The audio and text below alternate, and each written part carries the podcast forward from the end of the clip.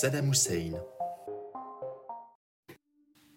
Saddam Hussein serait né le 28 avril 1937 dans une famille pauvre.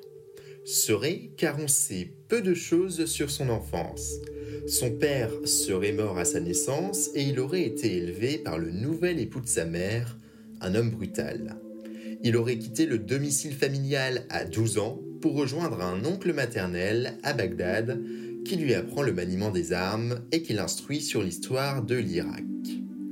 À la fin de ses études, il rejoint une cellule clandestine du Parti Basse qui prône un nationalisme arabe laïque et l'unité du monde arabe, tout en étant mélangé à des références socialistes modérées. Il est condamné à six mois de prison avec son oncle pour avoir tué un informateur de la police et il participe en 1956 un coup d'État contre le souverain du royaume d'Irak, finalement avorté. En 1959, il participe à une tentative d'assassinat du général Qassem afin d'instaurer un régime nationaliste, mais ils échouent.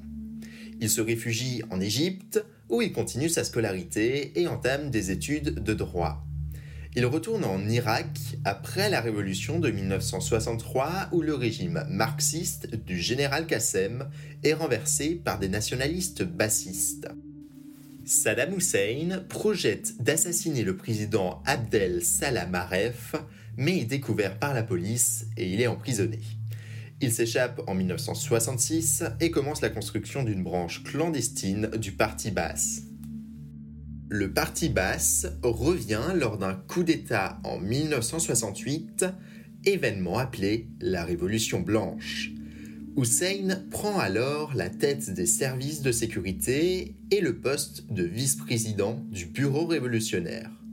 Petit à petit, celui-ci élimine ses rivaux et prend le contrôle de Bagdad. Il devient vice-président de la République en 1968. Le parti basse devient un instrument qui lui est totalement dévoué. Il prend plusieurs décisions, accords relatifs à l'autonomie du Kurdistan irakien, nationalisation des compagnies pétrolières, développement industriel et social, modernisation de l'économie et de l'industrie, jusqu'à devenir lui-même président en 1979. Il accuse à ce moment des milliers de cadres du parti basse de trahison. Ils seront exécutés, ce qui servira à asseoir son pouvoir. Dans sa dictature, Saddam Hussein règne sans partage et contrôle sa population via différents moyens. Propagande, censure de la presse, arrestation et exécution intensive. Notons tout de même que dans l'Irak de Saddam Hussein, l'homosexualité reste légale. Durant son règne, il échappe à plusieurs attentats et tentatives de coup d'État.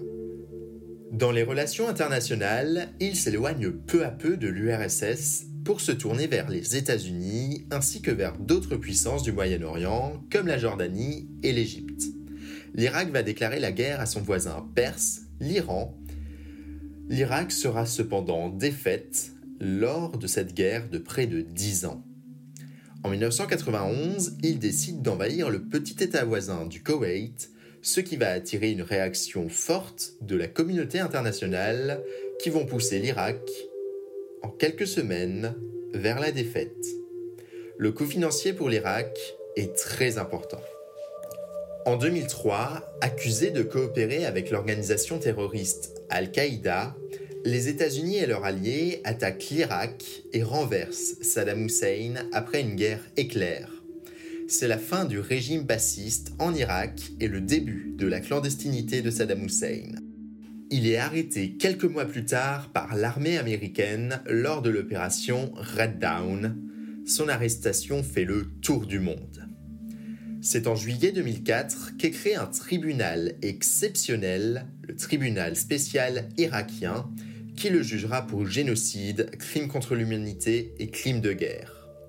Le 5 novembre 2006, il est condamné à mort par pendaison avec plusieurs autres membres de l'ancien parti basse. Plusieurs ONG et juristes dans le monde ont dénoncé le procès comme contenant de nombreuses irrégularités et comme étant foncièrement inéquitable. Le 30 décembre 2006, Saddam Hussein est exécuté dans la base militaire de Kadimiya, au nord de Bagdad. Ce sont des Irakiens qui exécutent la sentence. La scène de l'exécution a été filmée illégalement et diffusée sur Internet. Puis la vidéo a été reprise par de nombreuses chaînes de télévision dans le monde.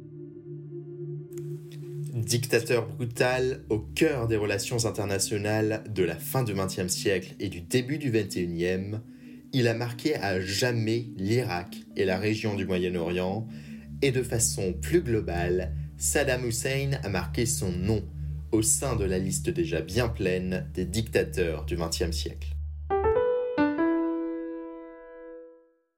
Merci d'avoir écouté cet épisode de Figure d'Histoire. S'il vous a plu, n'hésitez pas à vous abonner au podcast sur votre plateforme favorite pour ne pas louper le prochain épisode et à laisser une note de quelques étoiles sur Apple Podcasts. N'hésitez pas non plus à suivre le podcast sur les réseaux sociaux et à le partager avec votre entourage. C'était Constant Janson et je vous dis à très vite pour un prochain épisode de Figure d'Histoire.